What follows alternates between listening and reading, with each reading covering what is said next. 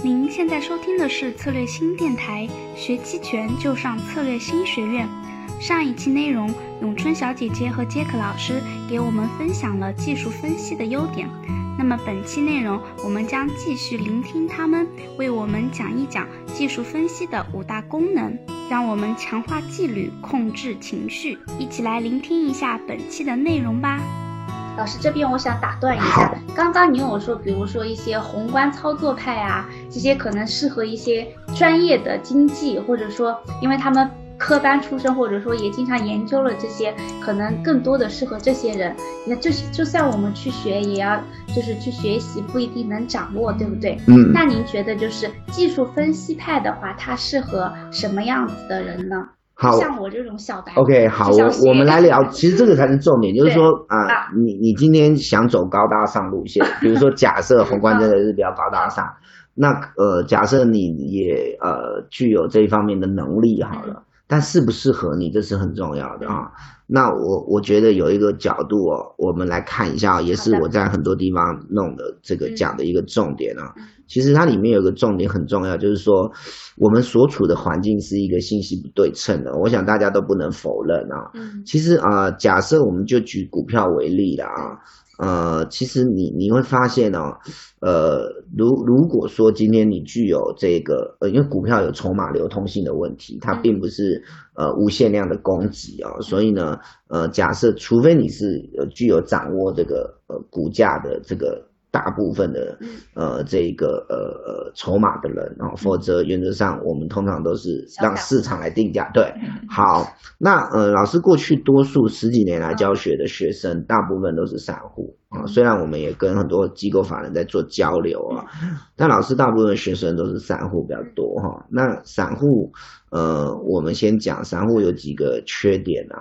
这这这很重要啊！今天不一定会讲很多招式啊，等等可以解盘了啊。但是呢，呃，观念比较重要。散户有几个缺点，只要我们改进，我们就可以做赚钱的散户啊。呃，第一个就是钱比较少啊、那钱比较少呢，呃，这个个性上、人性上的缺点就会比较呃暴露出来啊。比如说，呃，赚钱的时候会贪婪啊，赔钱的时候会恐惧。我想这个已经老生常谈了。那人是英雄，钱是胆嘛。当然，你的钱不够，相对资金量比较少哦，你就比较容易做出错误的决策。OK，好，那第二个呢，就是呃，你呢这个信息都比较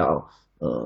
落后。对落后滞后啊滞后对，然后再来就是呃可能专业的判断能力也比较不够啊，嗯。呃很多东西真真假假啦，或者甚至它是真的，可是它滞后，等到你知道的时候，其实全市场都知道，就来不及了啊。嗯。那这个东西呢，我们把它呃这个所谓信息的部分，呃资金的部分是一部分，那信息的部分我们就讲就是信息不对称，这个是对散户最不利的。嗯。那我觉得呃技术分析就是来解决这件事情嗯。啊，就是他透过呃这个市场的这个交易的轨迹哦，就是说买的力量大还卖的力量大，筹码流向哪里啦，呃等等之类的啊去做一个判读哦嗯，判读接下来是多方比较呃有机会还是空方有机会哦，我们把这个叫做技技术分析啊、哦那我刚才有提到哦，就是说老外是这么讲的、哦，这是老外，我们把它翻成中文啊、这原文书里面写的总共有五点啊、各位看这一页有三点啊、嗯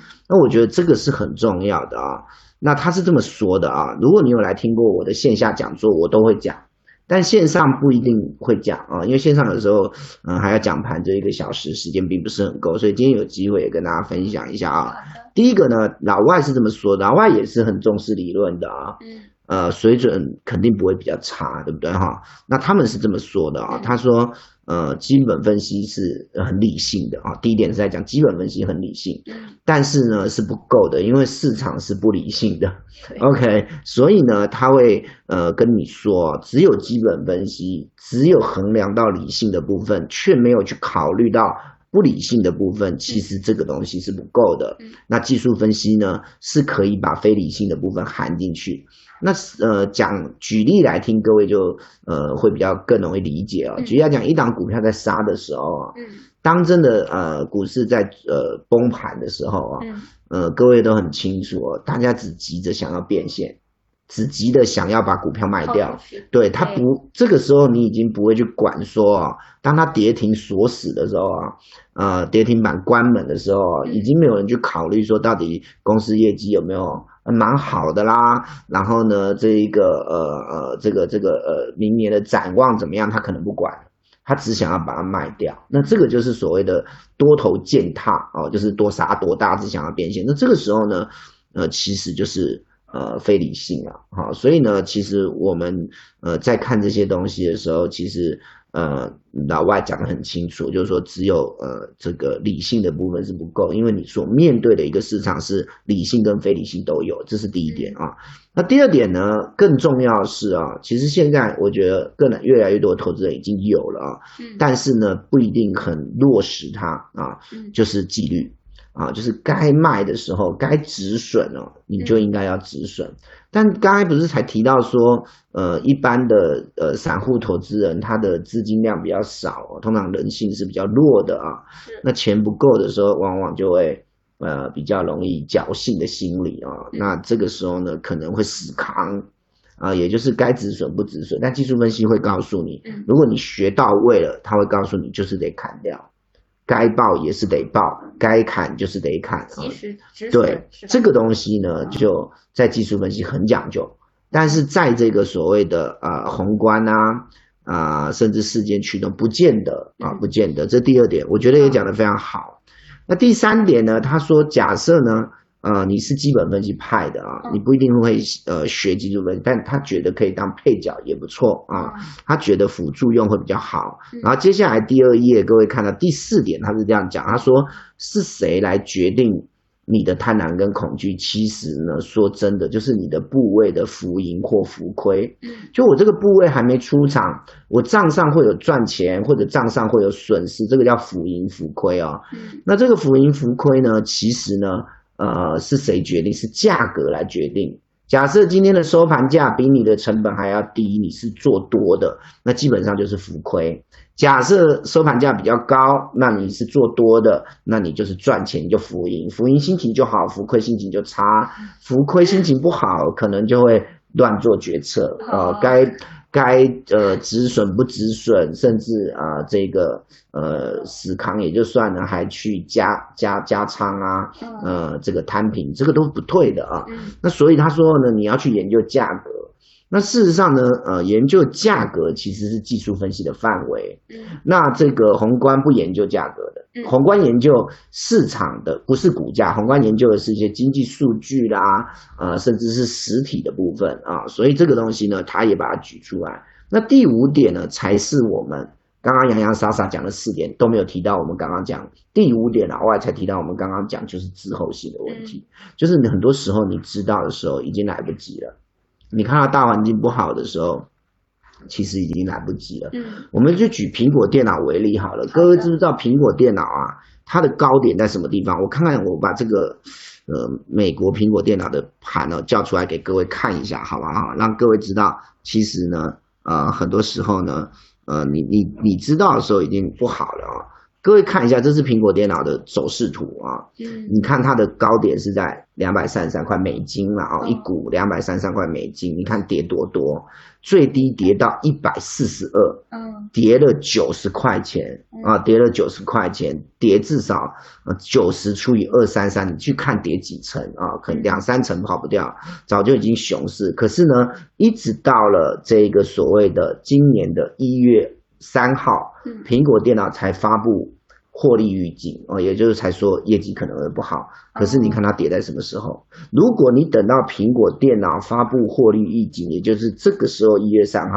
来卖的时候，已经来不及了。有没有看到？OK，前面没有什么大利空哦。再来，各位注意去看，等到甚至反过来，等到它发布利空的时候，其实已经是最低点，反而是往上走哦。嗯所以呢，你用基本面去看微观的东西，或者是所谓的呃这个模型啊、估值啊等等去看，其实你会发现股价都走在前面。你跟着这个消息面，或者跟着财务报表啊，跟这些走。老师本身以前也当过会计师啊，这个报表我也熟。各位去看，他跟你讲不好在这里，不好的时候往往是最低点。所以以前我写过一个文章，叫做利空总在大跌之后，你看利空在这里出来，嗯，但是已经跌这么多了，嗯我们做一个操作者，我们是不是希望能够出在上面？嗯，对不对哈？我们如果有苹果电脑有股票，我希望呃这么多年来涨了这么多，是不是涨了一大堆啊？前面涨更凶啊，那涨了这么多呢？